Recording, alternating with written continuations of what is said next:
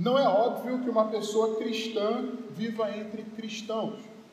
Jesus Cristo viveu em meio a seus adversários. É com esta frase que o pastor e teólogo alemão Dietrich Bonhoeffer abre o seu livro Vida e Comunhão. Ele abre já quebrando os romantismos da comunhão na vida cristã e nossas expectativas romantizadas ou, ou, ou de fábulas em relação a elas. E coloca uma pedra de realidade em nosso caminho. Coloca, solidifica a realidade da comunhão cristã logo de cara no seu livro. É, o que nós vamos ver nesse texto é que Jesus está de fato entre seus adversários.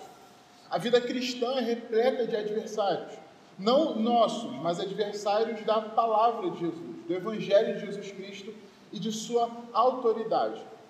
Aqui, o que nós vamos observar nesse texto é que Jesus tem adversários tanto externos, os fariseus, os escribas, os mestres da lei, aqueles homens que recorrentemente vemos como personagens que se, colocam enfrentando o Senhor Jesus, desafiando o seu ensino, mas também aparece um outro tipo de personagem muito inusitado, que são pessoas próximas de Jesus, familiares dele, que tentam, que, tentam fazer com que ele haja de acordo com o que eles querem, que, com que ele haja de acordo com o que eles determinam, por assim dizer. Bom, nenhum deles, obviamente, consegue mudar a imagem de Jesus, consegue fazer com que Jesus faça aquilo que eles querem, que eles exigem dele, ou mesmo manchar sua reputação, ou, ou destroçar, ou, ou tocar na imagem do Espírito Santo de Jesus Cristo. Mas a postura de Jesus diante dessas pessoas, diante dessas situações, nos ensina muito nos ensina a respeito dele enquanto pessoa, de seu espírito enquanto pessoa de Deus, pessoa da Trindade com Cristo, e nos ensina também como nós agimos diante dessas adversidades, diante desses adversários do Evangelho que aparecem em nosso caminho. Nossa pregação de hoje terá três pontos, três momentos no primeiro deles, nós vamos falar sobre o valente, vai tratar de Jesus com os fariseus, com os mestres da lei, que fica ali entre os versos 20 a 27. No segundo, vamos tratar do espírito, da blasfêmia contra o Espírito Santo, que Jesus fala a respeito disso, e fica entre os versos 28 e 30. No último ponto, que está entre os versos 31, do verso 31 ao 35, nós vamos observar a família de Jesus e o que ele faz com relação a isso. E que o Senhor nos ajude, que o Senhor nos guie nessa tarefa. Bem, como afirmei, Jesus está mais uma vez cercado. O que antes acontecia geralmente em lugares abertos, descampados, colinas, montes, praias e coisas do tipo, agora acontece num cenário diferente. Acontece dentro de uma casa. O relato é forte o suficiente para mostrar que a casa estava tão cheia que Jesus sequer conseguia comer. Tinha muita gente naquele lugar. Só que agora, além do cenário ser diferente, o personagem que aparece para dialogar com Jesus ou para afrontá-lo, como a gente acabou de ler, eles aparecem de forma um pouco diferente também. O verso 20 vai dizer o seguinte para nós. É, desculpa, o verso 22 vai dizer que os escribas que tinham vindo de Jerusalém diziam: Ele está possuído de Beuzebu, ele expulsou demônios pelo poder do maioral dos demônios.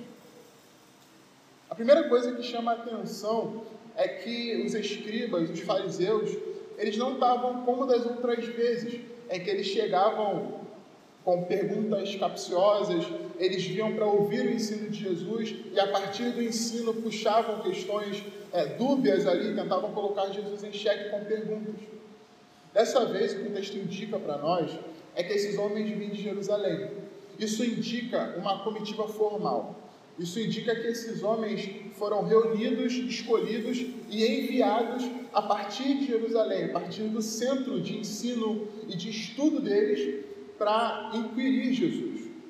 E essa, esse embate, é, é, esse estar cara a cara com Jesus, não é como das outras vezes em que eles perguntavam capciosamente. Agora, o que eles fazem é admitir frontalmente. Eles afirmam, a, o tom da fala deles é taxativo. Eles viram Jesus fazendo proezas. Esses homens, muito provavelmente, viram Jesus curando, perdoando pessoas, expulsando demônios, porque é o que eles falam. Diante disso, e diante de tal multidão num lugar fechado, você imagina como a, a, a própria construção da cena, entre aspas, se dá. É, se acontecesse alguma coisa de ruim ali, eles não teriam como sair, como eles faziam. Jogar uma pergunta e quando Jesus pergunta, é, respondia, eles ficavam enfim, sem graça, eles ficavam mirados e saíam do lugar. Seria mais difícil, porque era um ambiente muito fechado com muita gente. Então, uma ideia surge na cabeça deles. Uma afirmação diabólica surge aqui nesse momento. Eles não têm como atacar o poder de Jesus Cristo, porque o poder dele era patente, as pessoas viam isso o tempo todo. Então eles decidem atacar a fonte desse poder. Esses homens afirmam que Jesus fazia seus milagres por meio de Beuzebu, apontando para aquilo que é uma divindade que ao longo de toda a história do povo de Israel vai aparecer como um rival do povo de Deus, que é Baal. O termo Beuzebu muito provavelmente deriva de Baal, aquele mesmo que nós vemos em diversos momentos na narrativa do povo de Israel, como o Deus que os inimigos de Israel adoravam, o Deus que aqueles que faziam mal a Israel adoravam e, e, se prostravam diante deles, e o Deus que o próprio Israel, quando se desviava de Deus, se desviava dos caminhos do Senhor, adorava. Eles apontam para isso e eles trazem com, com, com isso essa carga histórica, todo esse peso dessa fala. É muito necessário que ao longo dessa pregação, ao longo de, desse momento de, de sermão, de exposição das Escrituras, você compreenda que esses fariseus não jogaram palavras a esmo. Como eu falei, a missão deles era uma missão oficial. Esses homens não eram leigos ou não eram nécios também eles sabiam exatamente o que cada palavra que eles proferiram, que eles falaram, significava. Diante disso, Jesus, a resposta de Jesus se dá por meio de parábolas, que é aquilo que nós vemos em diversos momentos da Escritura. Ele usa basicamente duas parábolas nesse momento e nós vamos entender um pouco do que essas parábolas significam, o que elas querem dizer para esses homens. Na primeira parábola que Jesus afirma, no verso 23, Jesus pergunta, é, parte B, como, ah, peraí, é, como pode Satanás expulsar Satanás? Se o reino estiver dividido contra si mesmo, tal reino não pode subsistir. Se uma casa estiver dividida contra si mesma, tal casa não poderá subsistir. Se Satanás levantou contra si, contra si mesmo, está dividido, não pode subsistir, é o seu fim. O que nós entendemos dessa primeira sequência de micro parábolas, dessa primeira grande parábola que Jesus coloca aqui, é que, até pelo raciocínio lógico, não fazia sentido que Jesus fosse fizesse coisas pelo poder do próprio diabo, por Satanás, uma vez que o que ele fazia era contrário ao reino de Satanás. É impossível que Jesus seja um enviado Satanás, porque o que ele faz é destruir o seu reino, aniquilar o seu poder. Seria como se o reino das trevas tivesse entrado numa guerra civil, onde os membros de determinado reino ou nação lutam contra si mesmo. É impossível que haja vitória ou qualquer coisa próxima disso, uma vez que seus membros entre si estivessem se aniquilando. Na segunda parábola, Jesus Cristo traz uma verdade profundíssima é algo muito caro para nós. A verdade que está no verso 27, Jesus afirma que ninguém pode entrar na casa do valente para roubar-lhe os bens sem primeiro amarrá-lo, e só então saqueará a casa dele. O que Jesus nos afirma, meus queridos irmãos, é que ele amarrou o valente, para usar um termo que para nós soa bastante como nossos irmãos pentecostais falam. Jesus Cristo amarrou o valente. É, agora nós vamos lançar a mão do nosso primeiro texto de teologia bíblica para entender o que esse termo de fato significa e a profundidade disso diante daqueles homens e diante de nós que estamos lendo a Escritura. Eu peço que você abra em Isaías, capítulo 49, nos versos 24 a 26. Isaías 49, verso 24 ao verso 26. Diz o seguinte: Será que alguém pode tirar o despojo de um valente? Será que os presos podem fugir do tirano? Mas assim diz o Senhor: Certamente os presos serão tirados do valente, e o despojo do tirano será resgatado, porque eu lutarei contra os que lutam contra você, e salvarei os seus filhos. Farei com que os seus opressores comam a sua própria carne e se embriaguem com seu próprio sangue como se fosse vinho novo. Então toda a humanidade saberá que eu sou o Senhor, o seu Salvador e o seu Redentor, o poderoso de Jacó. O valente representado aqui é Satanás, o próprio diabo. E o que o, o texto que nós lemos em Isaías afirma para nós é que o Senhor Jesus prendeu, amarrou o diabo, amarrou o valente. Nós estávamos presos, nós estávamos amarrados, como Colossenses 1,13 afirma, como Efésios capítulo 2, verso 2 também afirma, nós estávamos sob a influência de Satanás e o Senhor Jesus o prendeu, ele o venceu. É por isso que nós não gritamos para o diabo que ele está amarrado, nós não amarramos ninguém, nós não falamos, fazemos ou acontecemos com o diabo, porque o Senhor Jesus já fez. Quando Jesus afirma essas palavras, ele aponta para Isaías 49. E esses homens que estavam acusando Jesus, que eram os mestres da lei, os copiadores, os tradutores, eles sabiam exatamente do que se tratava. Se esses homens usam o peso da história para afirmar que Jesus era Beuzebu e apontar como Baal, o antigo Baal do povo de Israel, o inimigo do povo de Israel, Jesus usa uma história ainda mais profunda e aponta para a própria Escritura. Ele é aquele do qual as Escrituras dão testemunho. Ele é aquele que amarrou o valente que oprimia os seus. É para isso que Jesus aponta. 1 João capítulo 3, verso 8, na parte B, você não precisa abrir, pode abrir para conferir, mas não para ler nesse momento, nos deixa claro que ele se manifestou para desfazer as obras do diabo.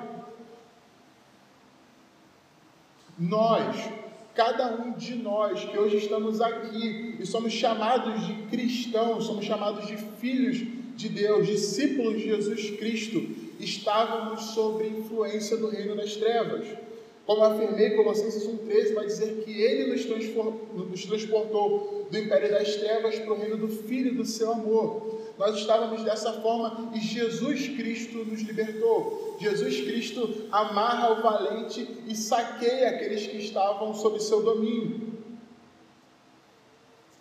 Dito isto, Jesus segue para uma advertência duríssima, que é um ponto muito importante no nosso, nosso estudo de hoje que fica dos versos 28 a 30, onde ele diz o seguinte: Em verdade lhes digo que tudo será perdoado aos filhos dos homens, os pecados e as blasfêmias que proferirem.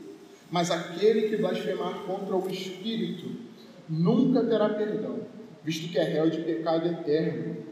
Jesus disse isto porque dizia: está possuído por Espírito imundo se a vinda dos mestres da lei era uma missão oficial, uma caravana é, é, solene montada para confrontar a natureza de Jesus, Jesus vai confrontar isso com a própria natureza, com a própria, é, é com a própria solenidade deles.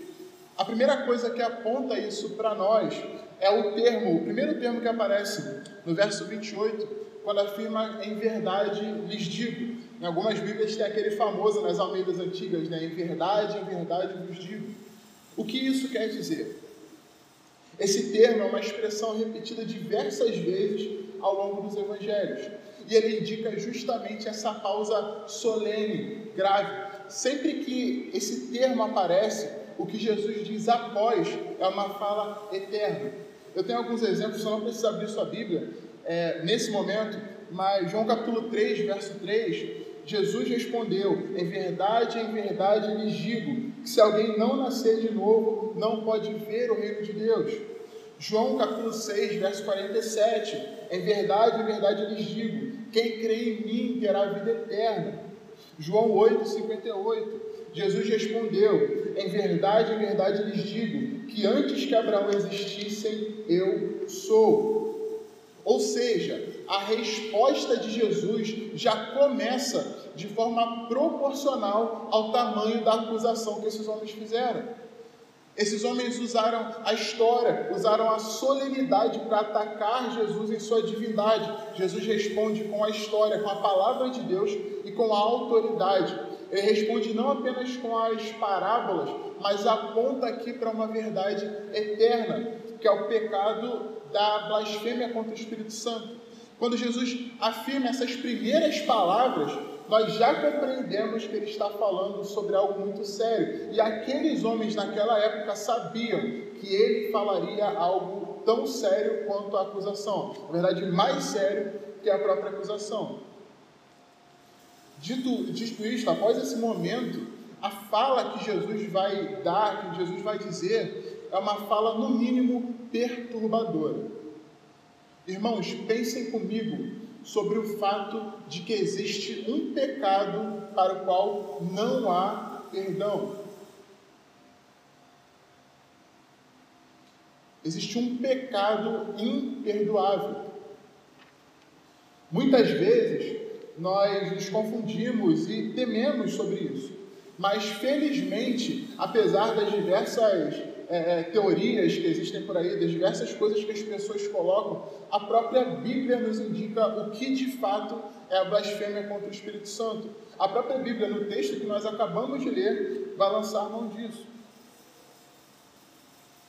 Quando nós olhamos para o verso 30, o próprio Jesus vai afirmar que a própria Bíblia vai afirmar que Jesus disse isso porque diziam que está possuído de um espírito imundo. O testemunho de Jesus, o testemunho de, desculpa, de João Batista sobre Jesus é em Marcos capítulo 1, eu peço que você volte uma ou duas folhas no máximo. É Marcos 1, capítulo, verso 7, verso 8, vai nos dizer o seguinte. E João pregava, dizendo: Depois de mim vem aquele que é mais poderoso do que eu, do qual não sou digno de, curvando-me, desamarrar as correias de suas sandálias. Eu batizei vocês com água, ele, porém, os batizará com o Espírito Santo. O que João Batista afirma aqui era que Jesus era mais poderoso do que João Batista e que batizaria com o Espírito Santo aqueles homens. O que os fariseus, o que os escribas fazem aqui é deliberadamente atribuir ao diabo o poder de Jesus Cristo. E isso é, por definição, o que significa blasfemar contra o Espírito Santo. Blasfemar contra o Espírito não é uma afirmação genérica, ainda que muitas vezes eu conheço diversos cristãos, talvez alguns que estejam aqui, inclusive, que sofrem com a cabeça pregando peças desse tipo e falando coisas, é, falando coisas terríveis para nós mesmos e acreditam que blasfemaram contra o Espírito Santo, ficam em estado de choque. Mas o que o próprio texto vai dizer no verso 28 e 29, quando usa o termo pecado, você vai ver aí no verso, no verso, é, no verso 28, em verdade lhes digo que tudo lhe será perdoado. É, tudo será perdoado aos filhos dos homens, os pecados e as blasfêmias que proferiram. Esse termo pecado, ele está no derivativo. O que, que isso significa? Que não é aquela ideia fechada e até mais abrangente de pecado, que seria armátia, que é o que a gente estuda, por exemplo, armatiologia, que é o estudo do pecado. Mas o termo que aparece aqui é armátema, uma derivação dessa palavra. Isso aponta para atos específicos. Jesus está falando que os pecados serão perdoados, menos a blasfêmia contra o Espírito Santo. E que essa blasfêmia contra o Espírito é um ato específico. não é uma ideia ou, ou momentos em que a nossa cabeça nos prega peça ou coisa do tipo. O que esses homens fizeram, esse blasfemar contra o Espírito, é um ato consciente, voluntário e deliberado de atribuir ao diabo o poder de Jesus por meio do Espírito Santo. A fala de Jesus ainda fala sobre uma outra realidade primária, antes dele falar sobre a blasfêmia do Espírito Santo, que é o fato de que tudo será perdoado aos homens. Alguém que chega nesse ponto de blasfemar contra o Espírito Santo, como esses homens chegaram, ele não faz de forma inconsciente. Como falei, cada um desses fariseus, desses escribas, sabia exatamente aquilo que estava falando. Então, alguém que chega nesse ponto não se arrepende, não sente sequer remorso ou, ou sente algum incômodo por aquilo que falou. Portanto, irmãos, eu afirmo a vocês que se você tem medo de blasfemar contra o Espírito, se você acredita que possa ter blasfemado, se você teme isso e pede perdão ao Senhor por isso, você não blasfemou contra o Espírito Santo. Fique tranquilo, porque o blasfemo, aquele que ataca a identidade de Jesus por meio do Espírito, ele não se preocupa, ele não se arrepende, ele não tem mais nada porque seu coração está eternamente fechado. Esses homens não tinham escrúpulos, limites, pudor ou qualquer coisa do tipo. Usaram de tudo para que pudessem atacar o próprio Jesus. Ainda neste ponto, finalizando ele, na verdade, creia, meu irmão, que se você é atacado por esse tipo de coisa, por esse tipo de pensamento, não esqueça de que não há na Bíblia nenhum caso de pecador que pediu perdão e não foi aceito e restabelecido por Deus. O blasfemo não pede perdão, o blasfemo não se arrepende. Então, se você sente no seu coração que pecou contra o Senhor, se arrependa, se jogue diante dele, peça perdão, que ele estará pronto a lhe ouvir e lhe restabelecer nessa noite. Caminhando para o último ponto, após Jesus finalizar essa disputa com os escribas, com os fariseus, aparece um outro grupo de personagens, e agora a família. Bom, se o verso 21 não tivesse aqui logo de cara para aquilo que a gente leu lá no início, e você estivesse vendo essa cena, imagina que você está sentado com Jesus, ouvindo ele pregar e fazer milagres, lidar com os fariseus, e você vê a família chegando, talvez desse até a ideia de, olha, a família dele chegou, uma ideia de algo bom, sabe? A família de Jesus chegou, que alento para o coração dele. Aqui muito provavelmente ele estava em Cafarnaum, ele tinha se estabelecido por lá, ia pregando de forma itinerante, mas se estabelecia por lá, talvez na casa de Pedro ou alguém por ali, agora a família dele aparece. Que bom, né? Que maravilha. Mas o que a palavra de Deus vai mostrar para a gente é que a família de Jesus aparece no contexto de também desafiá-lo, ou mandá-lo, ou qualquer coisa nesse sentido. Se antes o confronto foi por parte dos acusadores contumazes, daqueles caras ferrenhos que aparecem o tempo todo, agora o confronto é com os próprios familiares de Jesus que queriam parar, que queriam prender, como o verso 20 e 21 nos afirma.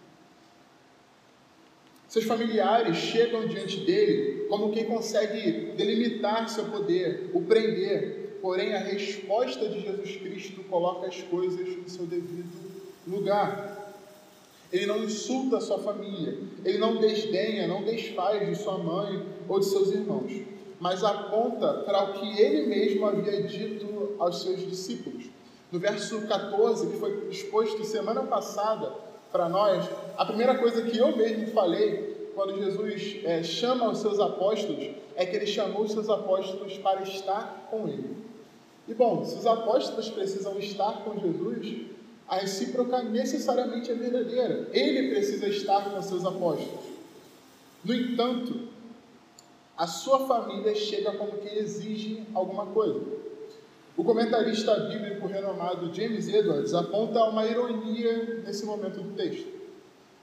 Olha, quando a gente olha para uma casa normal, em condições normais, o comum, o costumeiro que nós vemos é a família dentro de casa e os visitantes, a multidão que viesse, estar do lado de fora. Quando nós olhamos para essa situação, nós vemos uma família do lado de fora e uma multidão do lado de dentro. O que acontece aqui é que Jesus Cristo redefine o que significa ser uma família. E isso acontece por conta do escândalo do Evangelho de Jesus Cristo. A pregação do Evangelho não deixa que qualquer um de nós fique inerte, que qualquer um de nós fique indiferente a ela.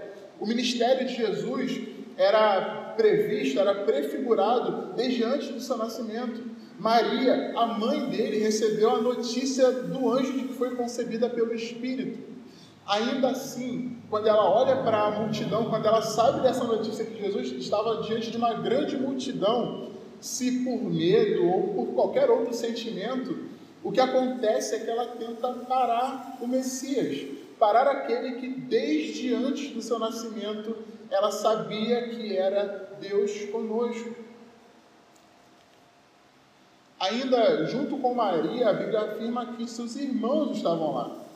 Quando a Bíblia diz seus irmãos, ela aponta, por exemplo, para Tiago. Tiago, que foi o segundo dos seus apóstolos após Pedro. Aquela ordem é uma ordem de importância. O homem que depois, alguns anos na frente, será o responsável pela igreja de Jerusalém. Nesse sentido, o que a Bíblia faz não é uma reflexão sobre salvação e perdição eterna, mas sobre a autoridade do Senhor Jesus. Ninguém, e eu repito enfaticamente, ninguém lhe diz o que fazer ou para onde ir. Não existe essa possibilidade. Quando, quando Pedro, o próprio Pedro, aquele que Jesus afirmou as coisas, aquele que Jesus chamou em primeiro lugar dos apóstolos, aquele que foi o líder da igreja, tenta mudar a trajetória de Jesus, o que ele recebe por parte do Senhor é uma, é uma repreensão seríssima, afirmando, é, afirmando que ele fosse para trás, chamando ele de diabo. Quando qualquer ser humano tenta se colocar diante de Jesus como quem ordena, manda ou aconselha alguma coisa ao Senhor do universo, o que acontece é isso. Essa repreensão natural, porque ele não divide sua glória, sua autoridade com ninguém. Essa definição de família que Jesus coloca essa sentença e a intenção com que ele fala isso, fica claro agora, de certa forma, contra, entre aspas, sua família, contra Maria, contra seus irmãos, mas futuramente ela ficará dessa forma a favor dela. Eu peço que você vá para o nosso último ponto de, de teologia bíblica, o nosso último texto de apoio dessa noite, que é João, capítulo 19, versos 25 e 27.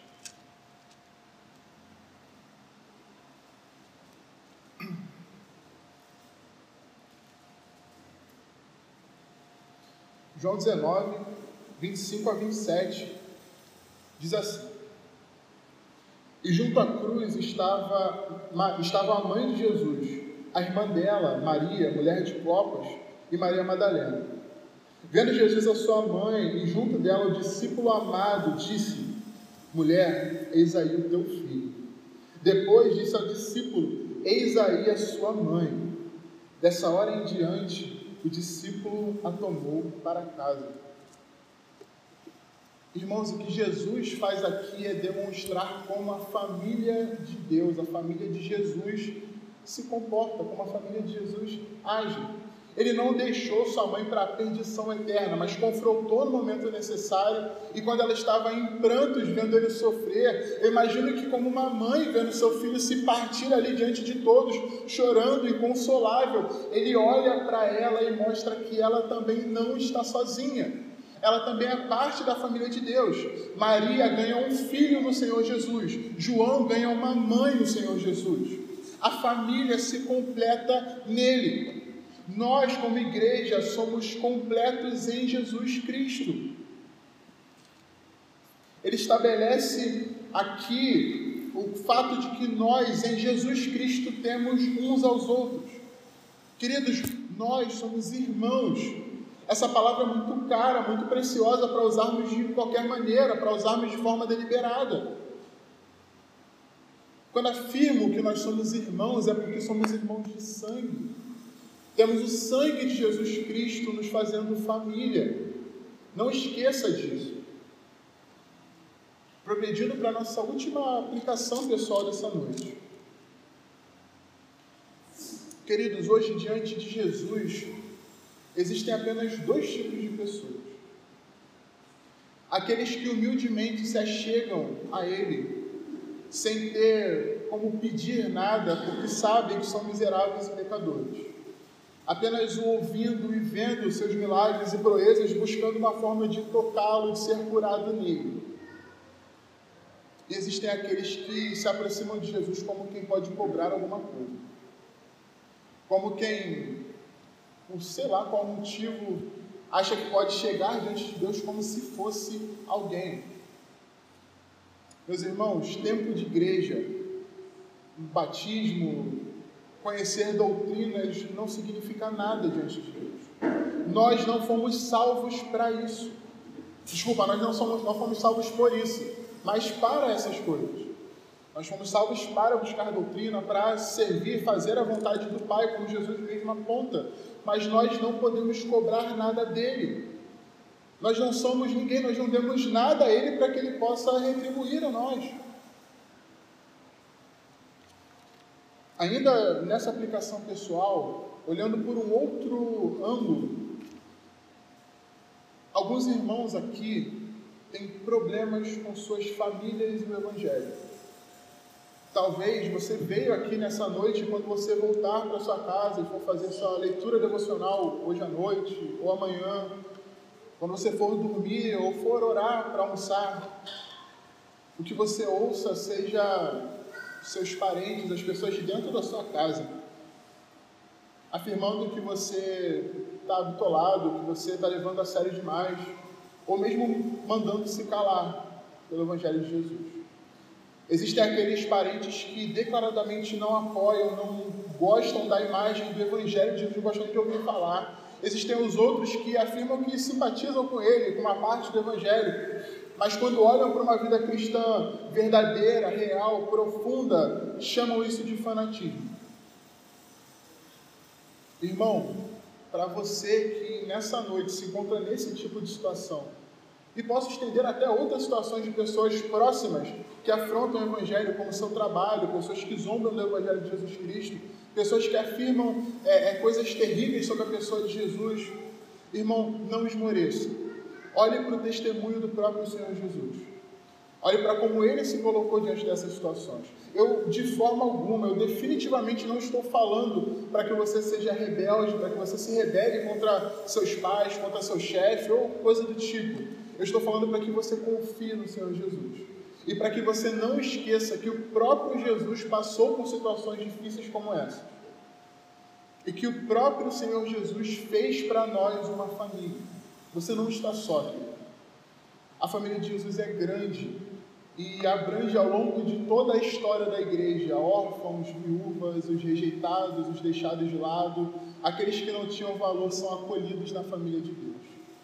Você tem uma família, um pai, um lar, você tem irmãos nessa noite. Finalizando, nós vimos hoje tamanho da oposição enfrentada por Jesus. Os de fora afirmando mentiras, falsidades sobre sua natureza e sobre seu poder. Os de dentro, sua própria família consanguínea, querendo manipular para que ele agisse de acordo com o que eles queriam. Os tempos de hoje não são diferentes. Nós vemos políticos usando a imagem de Jesus para ganhar votos.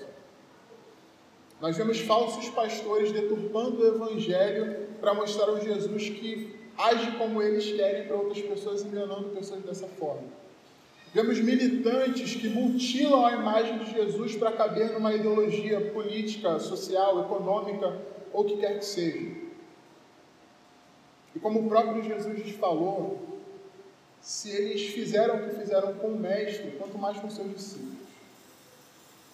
Nós vamos sofrer, nós precisamos, é, é, é inerente à carreira cristã sofrer pelo nome de Jesus. Se fizeram isso com o nosso Mestre, conosco farão muito mais. Nos tempos que vivemos, de, de diversas maneiras isso é feito. Que nós não esqueçamos disso. Pelo nome de Jesus, diversos homens e mulheres ao longo da história perderam suas vidas, perderam suas famílias, seus bens, fugiram para pregar em outros lugares onde o evangelho não era proibido, entregaram suas vidas viajando por terra e mar das mais diversas formas, se entregaram como escravos para pregar a outros escravos. E nós, diante do Senhor Jesus? Que nessa noite o Senhor Jesus confronte aqueles que estão tranquilos em Sua presença, achando que levam uma vida boa e que, por serem considerados boas pessoas, estão no caminho certo. Que o Senhor console aqueles que estão cansados de tanto sofrer pelo Evangelho. Que o Espírito Santo, que empoderou o Senhor Jesus e que Ele dispersou sobre nós, no qual Ele nos batizou, fale ao nosso coração, nos consolando, enxugando nossas lágrimas, até o dia que estaremos na glória, na comunhão perfeita enquanto não chegamos lá, que possamos nos lembrar que a vida cristã é feita de diversas, de, muitas adversidades. É feita de enfrentamentos atrás de enfrentamentos. E que o próprio Jesus passou por isso também. E ele se manteve e é poderoso para nos sustentar. Que o Senhor faça sua obra no meio de nós. Vamos orar.